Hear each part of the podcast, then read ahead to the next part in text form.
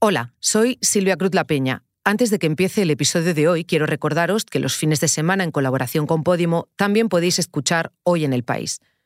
En el episodio de ayer hablamos de que cada invierno y primavera, con cada temporal, muchas playas mediterráneas desaparecen. Y meses después, en verano, las volvemos a encontrar tal y como las conocemos. Parece cosa de magia, pero no lo es. Son millones de euros públicos invertidos en arena traída en camiones para reconstruirlas. Hace pocos años un alcalde se atrevió a cuestionar este modelo que beneficia, sobre todo, al turismo. Fueron una espiral de presión, mm, de coacción, incluso porque hasta se hicieron una serie de pintadas en el paseo marítimo, una serie de pintadas amenazantes. Ahora sí, os dejo con el episodio de hoy.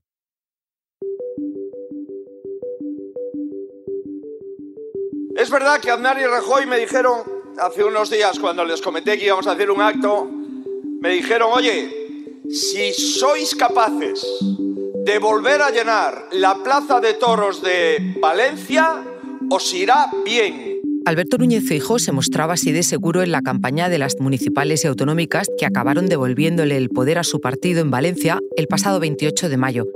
Por eso, hoy en el país ha viajado hasta allí para saber hasta qué punto esa comunidad puede marcar su futuro en las elecciones generales.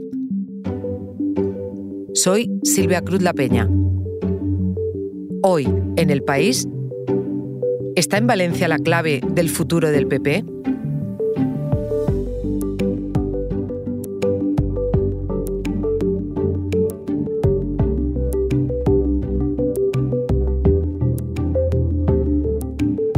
Esta historia la traen mis compañeros Ana Fuentes y José Juan Morales.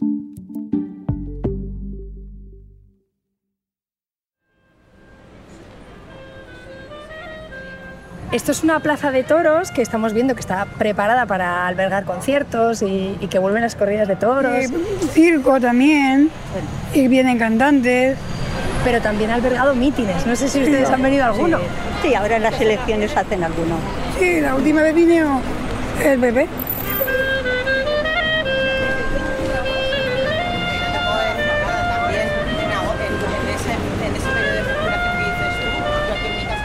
Sí que se celebran mítines, ¿no? Políticos. Sí, sí, en, en, la Plaza de Toros se han celebrado dos grandiosos, que eran desde luego vaticinio de la victoria del PP, y este último, que sí que es verdad, es que tenía más eh, calvas que en otras ocasiones. Eso es lo que ha llevado al PP a tener que pactar con Vox al final. María Fabra es mi compañera del país en Valencia. Nos hemos venido hasta aquí, bueno, un poco lejos de la Plaza de Toros, nos hemos sentado aquí en una terraza porque era imposible allí con obras, ruido, músicos. A estas horas hay mucha gente y hace mucho calor. Veo que te has traído un abanico. Igual te lo tengo que pedir. María, queríamos venir aquí porque Valencia lleva décadas siendo un símbolo para el PP y queríamos saber por qué. Bueno, sí que es verdad que ha habido dos momentos en los que los resultados electorales en Valencia han sido preludio de lo que luego ha pasado en, el gobierno central. En este último caso era todavía más llamativo porque era después de dos legislaturas de un gobierno progresista, el mismo tiempo que, que lleva Pedro Sánchez en la Moncloa, y con la posibilidad de termómetro sobre el desgaste de precisamente de Pedro Sánchez y el ascenso de tanto del Partido Popular con el cambio de Feijo como de Vox. En total, si echamos cuentas, ¿cuánto tiempo ha gobernado aquí el PP? Los años eh, grandiosos fueron los 20 años desde el 95 hasta el 2000. 15 aproximadamente. Y pensando en esa época, en esos años dorados, ¿no? No sé si em, se difumina la línea entre lo que son las instituciones y lo que es el partido. Bueno, yo creo que, que, sí. Vamos, de hecho hay incluso alguna declaración de algún dirigente popular que habla de mandar, no de gobernar. Eh, con el uso de coches mm, institucionales se ha visto, con el uso de, uso de despachos, con el, incluso en gabinetes de prensa, que no sabías muy bien si estabas hablando con el gabinete de prensa del partido o con el de la institución. Sí que ha pasado, se difuminó a esa línea. Y una época que tiene varios episodios judiciales, es decir, que puede seguirse a través de procesos en los tribunales también. Sí, bueno, tristemente eh, fue así. Fue lo que le dio a la comunidad valenciana esa mala imagen que, que yo creo que todavía arrastramos. Pero es verdad que eh, el problema además es que como la justicia es tan lenta, son procesos judiciales que empezaron algunos de ellos hace muchos años y que todavía arrastramos. Pero es verdad que se puede seguir la estela del, del gobierno del Partido Popular a través de esos casos. Y coincidió con un momento de burbuja, de especulación inmobiliaria. Claro, porque es que la comunidad valenciana tenía todavía mucho suelo eh, por desarrollar y no solo eso, donde no había suelo por desarrollar se recalificó y mucho suelo rústico pasó, a ser urbanizable. Era, fue la época del boom inmobiliario y en la que valía prácticamente todo. Eh, es que en nombre del progreso se construyeron urbanizaciones que con que con la idea que hay ahora de sostenibilidad jamás en la vida se hubieran ni autorizado ni construido. Estaba pensando en el libro del periodista Sergi Castillo, Tierra de Saqueo, que estimaba que la factura del despilfarro en la comunidad valenciana superó los 12.500 millones de euros. Esos son solo 1.000 millones menos que todo el presupuesto de la Generalitat en 2013. Sí, es que claro, en, pro del progreso también, igual que se recalificaron terrenos, se hicieron obras faraónicas eh, que luego es verdad que han traído, bueno, turismo, son una atracción, pero no a costa de, de los servicios. El problema ha sido en los años que hemos arrastrado todas esas, esas deudas. Fueron proyectos como el de la Ciudad de las Artes y las Ciencias, eh, la Ciudad del Cine en Alicante, pero es que hay que tener en cuenta que la Ciudad de las Ciencias, por ejemplo, costó cuatro veces más de lo que se había presupuestado. Eh, que eventos como la Copa de América eh, nos dejaron una deuda que a día de hoy todavía se está pagando que la Fórmula 1 iba a ser a coste cero y acabó costando cientos de, millones de euros. el problema es que mm, se jugaba con el dinero como, primero como si la hucha fuera infinita y luego con, ese afán de mostrar eh, sin pensar que lo que se gasta en, ese tipo de proyectos se ha de restar necesariamente de servicios públicos. Y eso fue lo que ocurrió hasta que estalló. Pero mientras seguían llenando la Plaza de Toros. Miradnos, por favor con fuerza, con ilusión, con optimismo.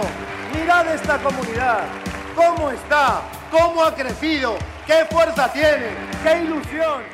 sí, sí, llenaron la Plaza de Toros hasta 2011, que fue uno de los grandes llenazos, eh, con Francisco Camps imputado. Francisco Camps que ganó las elecciones imputado y que solo dimitió cuando tuvo que sentarse en el banquillo era una Valencia y una comunidad valenciana muy alegre, muy festiva, todo valía, eh, no había límite para nada. Mm, ha habido cosas que hasta muchos años después no se ha sabido lo que han costado, hasta que ha llegado un gobierno de otro color y ha empezado a sacar facturas a los cajones. Pero se prometía poner a la ciudad y a la comunidad en el mapa, ¿no? En el mapa del mundo. Eso es lo que decía Rita Barbera yo creo que tenemos todos que felicitarnos a todos los valencianos porque vamos a gozar otra vez de un acontecimiento deportivo de primera magnitud. Bueno, obviamente un evento como el de la Fórmula 1 eh, pues es seguido por, por miles de personas. Un evento como el de la Copa de la América es verdad que dejó mucho dinero en Valencia, pero eh, ¿a costa de qué? Aquí se privatizó buena parte de la sanidad pública. ¿Y los vecinos aquí qué decían de todo eso? Pues es que hubo para todos los colores, hubo vecinos, sobre todo de zonas agrícolas, en los que, veían cómo se les compraba huertos que, a los que poca rentabilidad les sacaban para construir una urbanización y estaban encantados. Y hubo muchos vecinos combativos. Em, uno de los casos más, más señalados es el del Cabañal, pero no podían hacer otra cosa que salir a la calle porque tenía una alcaldesa que quería cargarse el barrio, por muy histórico que, fuera, eh, otra vez en nombre del progreso. El barrio no se lo cargó y mi compañero José Juan Morales ha estado allí.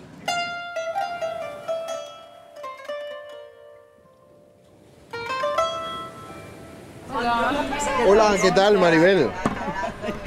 Perdona la espera. Nada, nada. Pero aquí en esta perdona, te he elegido una esquina. Sí, sí, sí. Es de maravilla. Con todo el calor que hace. Aquí la verdad es que se está, muy, se está muy bien. Mira, te voy a invitar a una horchata. Ah, bueno. no está mal. Pero es que aquí pues, hay edificios como este, ¿no? ¿Este edificio de qué siglo puede ser? No, son todos del 19, 18, porque antes eran barracas. Ajá. ¿Qué, ¿Qué, es una barraca? Son las típicas construcciones de techos inclinados, iban de calle a calle y era pues una parte, la dedicaban a la, guardar los cosas de pesca y de todas estas las barcas y eso, y en la otra vivían. Me llamo Maribel Domenech, eh, soy vecina del barrio del Cabañal eh, y soy catedrática de Bellas Artes. He dado clases en la Universidad Politécnica de Valencia y he estado pues viviendo en este barrio desde que me casé, 45 años, y realmente es un lugar en el que no pienso dejar de vivir aquí. Y durante 21 años hemos estado eh, trabajando con los otros, con muchos vecinos del barrio más en este movimiento social, Salveme el Cabañal, conseguimos parar el proyecto en el año 2014. Fue del año 1998 a 2014, en que iban a derribar 1.651 viviendas, que iban a desalojar vecinos, iban a hacer una avenida. Claro, pero aquí eh, estamos en una ubicación privilegiada. Eh, evidentemente, porque somos un barrio pegado a la... es la playa de Valencia. Eh, entonces, este es un barrio que en este momento ¿no? llevó mucho tiempo que estaba aislado por las vías del tren. El momento en que se entraron las vías, pues en el 97 además estalla la burbuja inmobiliaria en España y bueno, todo el mundo era a guañar dinés. Y entonces era eh, la especulación masiva de toda la costa, eh, yo que sé, campos de golf, todo era urbanizable. Entonces, en los 90, una vez que ya se han soterrado las vías del tren que separaban este barrio pegado a la playa de lo que es la ciudad de Valencia, dicen la avenida de Blasco Ibáñez vamos a prolongarla por este barrio, aunque para ello tengamos que tirar 1.600 viviendas que, aunque las hayamos declarado bien de interés cultural, nos no da igual. un rayo, ¿no? Quieren Benidorm, ¿no? Benidorm se vendía como la gran, eh, el gran progreso ¿no? Eh, lo que debería de ser el frente marítimo de una gran ciudad como Valencia. En cambio, nosotros hemos batallado porque, eh, porque precisamente una ciudad como Valencia, con todas estas calles que son perpendiculares al mar, paralelas al mar, que tiene un trazado que fue declarado bien de interés cultural en el año 93, precisamente por Rita Barberá y por el Partido Socialista, que entonces estaba en, la Generalitat, sí que consiguieron tener pues esa visión de, que esto es un patrimonio. ¿Los presionaron a ustedes de alguna manera para que dejaran sus casas y dar rienda suelta a aquel proyecto? Claro. Entonces hubo pues toda una, una inversión en la degradación. Tú derribas tu casa para hacer una nueva construcción. Bueno, pues en, en Aquí eran solares abiertos, porque lo que querían era que la degradación era como un cambio de vecindario que para el vecino que se quedaba, eh, se quedaba como en una situación de soledad y de inseguridad. Tampoco nos dejaban, estaba completamente prohibido rehabilitar las casas. Tú no podías pintar las fachadas, no podías pintar el interior, no podías rehabilitar nada. Un barrio precioso y alegre y de repente una, una transformación, pero muy salvaje. Entonces, claro, nosotros nos tuvimos que organizar e iniciamos dos tipos de juicio, ¿eh? dos tipos de procesos. Uno urbanístico, que lo perdimos en el 98, y otro de, de, protección del patrimonio histórico y cultural del barrio, que lo ganamos en 2010.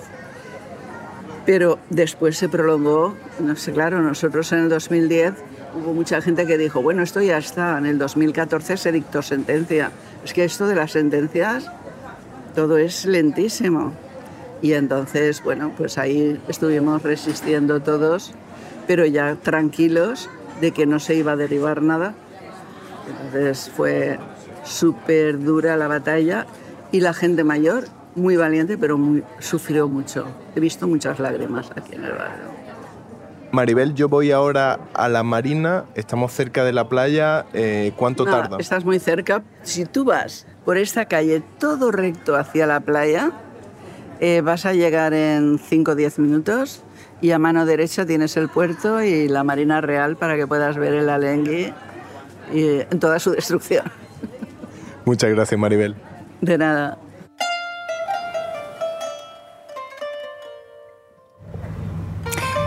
Enseguida volvemos. Porque escuchas hoy en el país y siempre tienes ganas de más, recuerda que los sábados y los domingos tienes nuevos episodios gracias a la colaboración de Podimo y El País Audio. Estamos en Valencia, donde ha ganado el Partido Popular en la comunidad, y queremos entender cómo han sido los años del Partido Popular aquí y por qué ha ganado. Eh, ahora mismo tengo a mi espalda muchísimos contenedores, grúas, esto está en obras, delante muchos barcos atracados. ¿Por qué estamos aquí? Bueno, esto es la, la Marina Sur, eh, que se construyó para albergar la Copa América de 2007 y esto fue buena muestra de el que había dinero para todo y para lo que hiciera falta.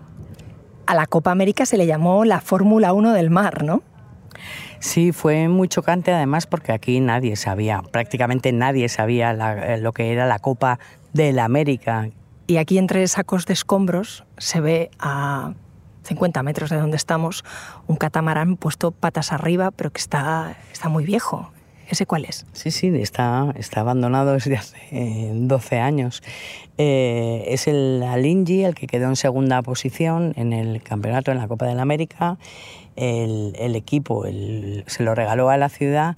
El problema es que mantener un barco así, una, un catamarán así, es costosísimo su traslado, es costosísimo tenerlo a flote y es un poco una, un ejemplo, un buen ejemplo de que mientras eh, eh, estos eventos salieron en la tele y los políticos se podían lucir con ellos, eh, estaba muy bien y mm, como una muñeca rota. Nos vamos a sentar por aquí porque nos está dando todo el sol en la cara y es imposible charlar.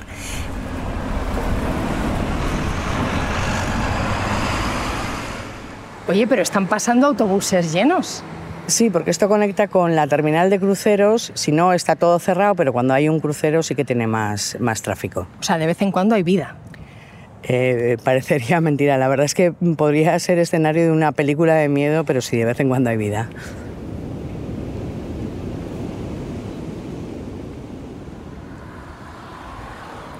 Bueno, esto es otra cosa. Aquí sopla un poco de fresco en una marquesina en la marina hay un montón de restaurantes, de veleros atracados, pero la basura y el alingui desde aquí no se ven, María. No, no, claro, esta es la parte desarrollada, la que sí que se ha explotado y se, y se cuidó después de la Copa de América, es la Marina Norte, y esta sí que tiene vida, por lo menos. ¿Hubo en algún momento la sensación de que la fiesta se había acabado? Yo creo que sí que hay un momento en 2000 o a partir de 2011 cuando el Partido Popular vuelve a ganar con mayoría absoluta en la Comunidad Valenciana, pero Eh, ten en cuenta que aquí hubo un momento que eh, la mitad, vamos, eh, prácticamente la mitad de los diputados del Grupo Popular en las Cortes estaba imputado. Lo de la corrupción se había extendido muchísimo y el Partido Popular decidió empezar a hacer un poco de limpia. Hacer un poco de limpia y también a afrontar todo el gasto que había supuesto todo ese despilfarro y los grandes eh, eventos. Entre otras cosas, eh, se cerró la televisión pública autonómica. Entonces yo creo que a partir de ese momento, de 2015, eh, cuando ya pierden la Generalitat, fue el momento que, que implosionó. Y esa implosión es que en 2015 el PP pierde la mayoría después de 20 años. Sí, pierde la mayoría. Eh, además es que no se lo esperaban. Son famosas las palabras de, Rita Barbera de qué hostia, qué hostia. Y a partir de ese momento los partidos de la izquierda consiguen formar un, gobierno progresista y arrebatar al Partido Popular prácticamente todas las instituciones. Al final, el gobierno del Botanic, un pacto entre el PSOE y Compromís, duró ocho años, no cuatro. Eh, así que no se puede asimilar tanto la comunidad valenciana al Partido Popular, ¿no? Antes de la llegada del PP eh, hubo gobiernos eh, socialistas durante muchísimos años, en los, en los 90, y siempre se ha dicho que, Valencia era una tierra, de, además, republicana. Em, cuando la izquierda, en todos pasa en todos los territorios y, con todas las formaciones. Cuando uno lleva mucho tiempo gobernando con mayorías absolutas, se produce un cambio que puede durar más o menos.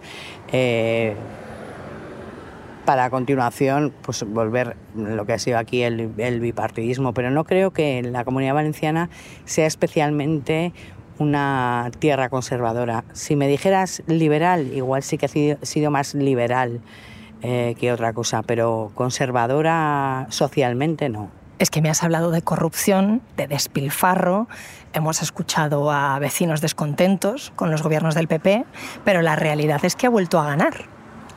Sí, el hecho es que después de toda esa corrupción, ese despilfarro, el hecho de que todavía estemos eh, pagando eh, parte de esa deuda de los grandes eventos y las grandes obras, eh, el Partido Popular ha vuelto a ganar. Es verdad que además en estos ocho años se ha hecho un trabajo mucho más de base, de asentamiento, de infraestructuras sanitarias que nunca son suficientes, obviamente, de recuperar eh, para el servicio público servicios que se habían privatizado, de limpiar la imagen de la comunidad valenciana y el Partido Socialista siempre ha dicho que buena muestra de ello es la gigafactoría de baterías eléctricas que se va a montar en, en Sagunto.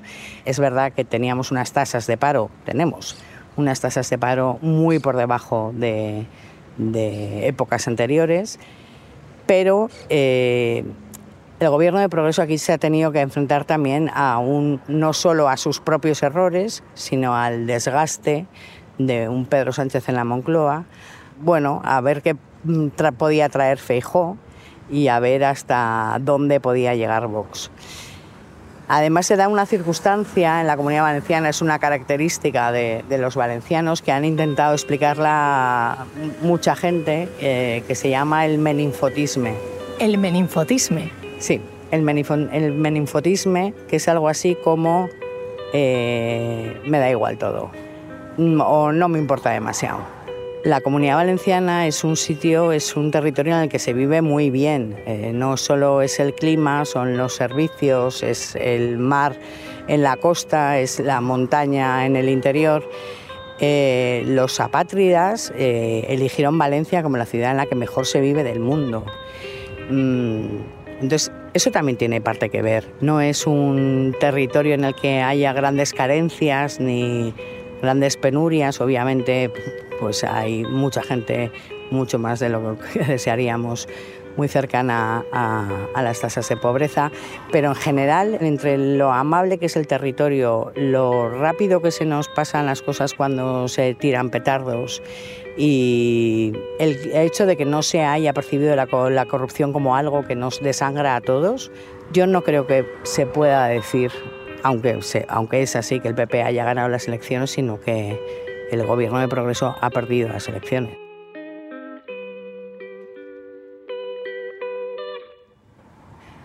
Pero si te fijas, el PP en las anteriores elecciones, las municipales y autonómicas, sí que hizo mucho hincapié ¿no? en que Valencia iba a ser la clave ¿no? de la que partir como ejemplo. Bueno, está claro que el, Partido Popular ha querido tomar la Comunidad Valenciana como preludio de lo que puede pasar en las próximas elecciones generales, pero no siempre ha coincidido. Sí que coincidieron los resultados que se dieron aquí en el 95.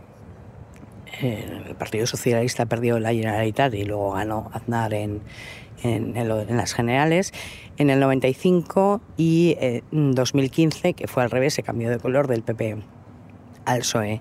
Ha habido años y años que mientras gobernaba el Partido Socialista en, la Moncloa, aquí ha gobernado el PP. Desde luego aquí se desfondaron por eh, movilizar a la gente, hacer grandes eh, concentraciones, grandes mítines como el que hablábamos antes de la, Plaza de Toros y exhibir eh, la fuerza que tenía el Partido Popular aquí como preludio de lo que pueda pasar en las generales. Gracias, María. Muchas gracias a vosotros por visitarnos.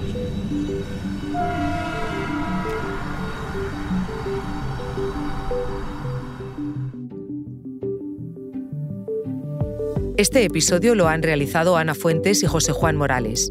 La edición es de Ana Rivera. El diseño de sonido de Nacho Taboada. Yo soy Silvia Cruz La Peña y he dirigido este episodio de Hoy en el País. Mañana volvemos con más historias. Gracias por escuchar.